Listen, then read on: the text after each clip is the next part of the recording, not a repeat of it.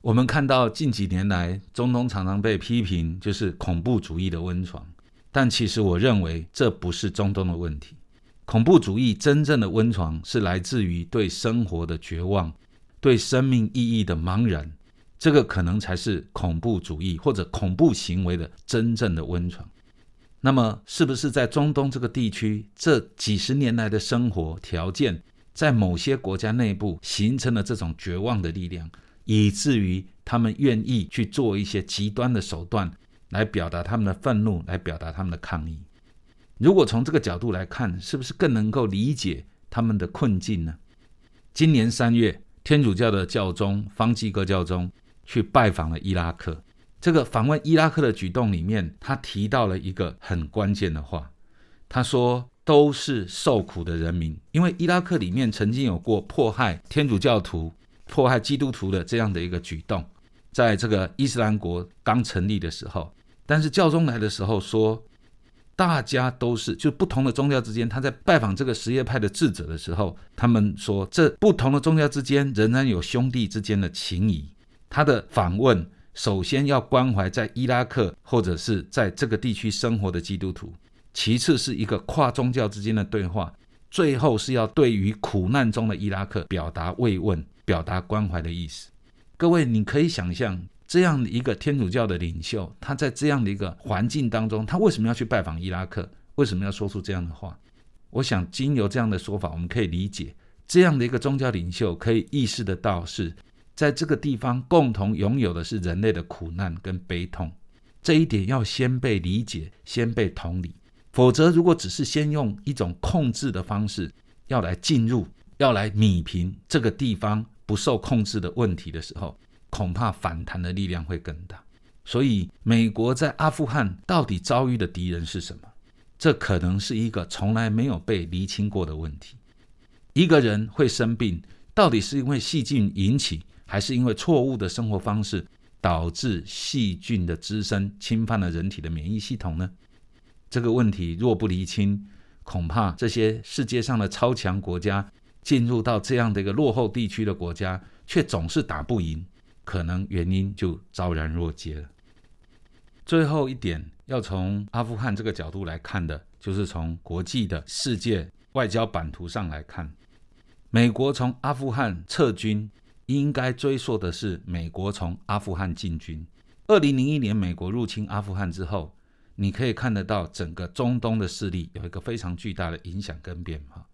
最大的影响国就是中国跟俄罗斯，俄罗斯往南的势力受到影响，中国这种进入到中东的这种势力也受到了影响。那么现在整个美国撤出了阿富汗之后，你可以想象俄罗斯跟中国的力量当然急于进入，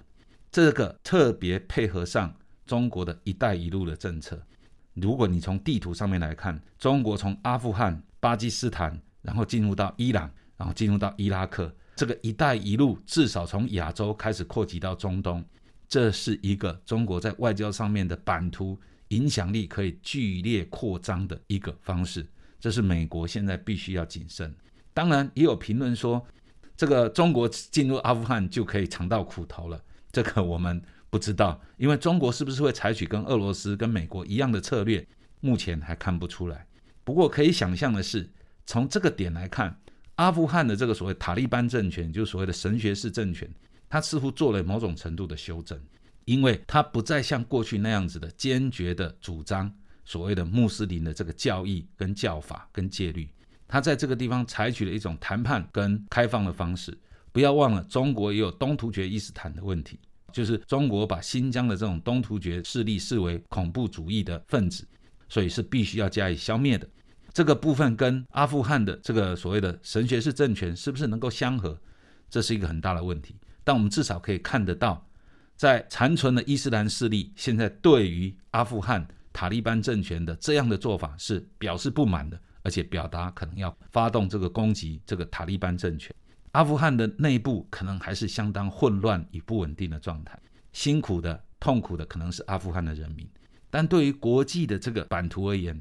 各位可以同时看到，在二零零一年，美国在阿富汗的势力建立，中国同时也建立了所谓的上海经济合作组织啊，所谓的上合会或上合组织。这个组织呢，其实你如果看地图，你可以发现，它向北连接了俄罗斯，然后呢向南连接了哈萨克、吉尔吉斯、啊塔吉克、乌兹别克这些国家。如果你从地图上看，你会发现上合经济组织其实就刚好把阿富汗包含在其中，连接后来的巴基斯坦跟印度。所以你可以看到，它绕过了阿富汗，然后继续它的进入中东的这个势力。那么上合组织在过去这二十年来，发挥了相当多的这种进入中东上面的经济跟政治影响力的这个方法。一带一路其实就是在上合组织的这种基础之上继续往前推进。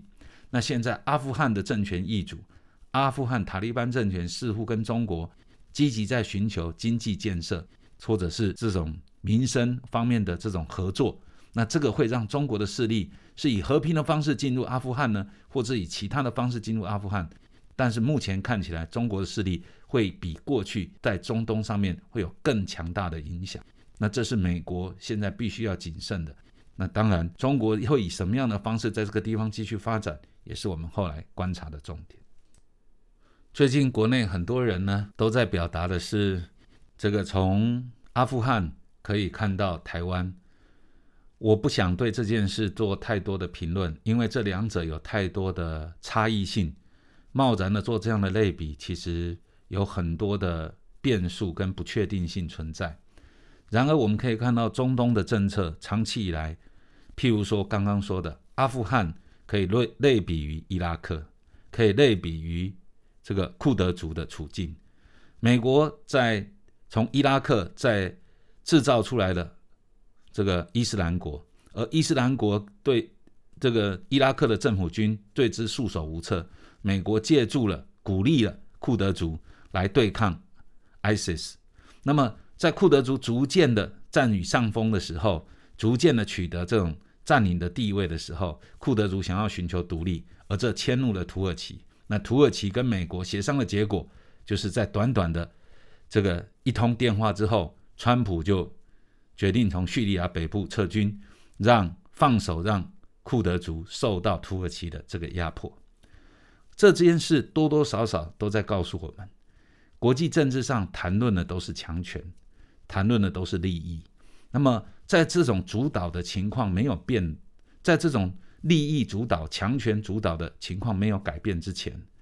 台湾真正最重要的，其实不是在讨论。到底应该依附谁？我们不得不跟不同的强国之间做打交道，做相互利益上的制衡均衡。可是我们更应该注意的是自身的团结，更应该注意自身的这种价值信仰。我们到底为什么而形成一个国家？我们的国家为什么能够形成整体国民的共同的认同跟意志？这里面一定有一个中心信仰。这个中心信仰如果能够巩固，我们的国家不会消失；如果这个中心信仰非常脆弱、薄弱，或者是相互国内之间的人民相互对立跟矛盾，那恐怕这就是我们国家危害最大的危险。阿富汗不是一个强国，阿富汗是一个非常贫穷衰弱的国家，可是它却可以打赢，或者是说对抗了两大强权的入侵。各位不妨可以想一想，台湾真正最有力的武器到底是什么？我觉得在这个时刻，阿富汗带给我们的启示，不妨说，我们是不是应该重新回头审视我们对于民主的信仰、对于人权的信仰、对于自由跟这个社会共同存在的这些价值的基础，我们的共同信念到底是什么？我相信这会是我们。最强大的武器，如果我们找到的话，国际监测站，我们下周见。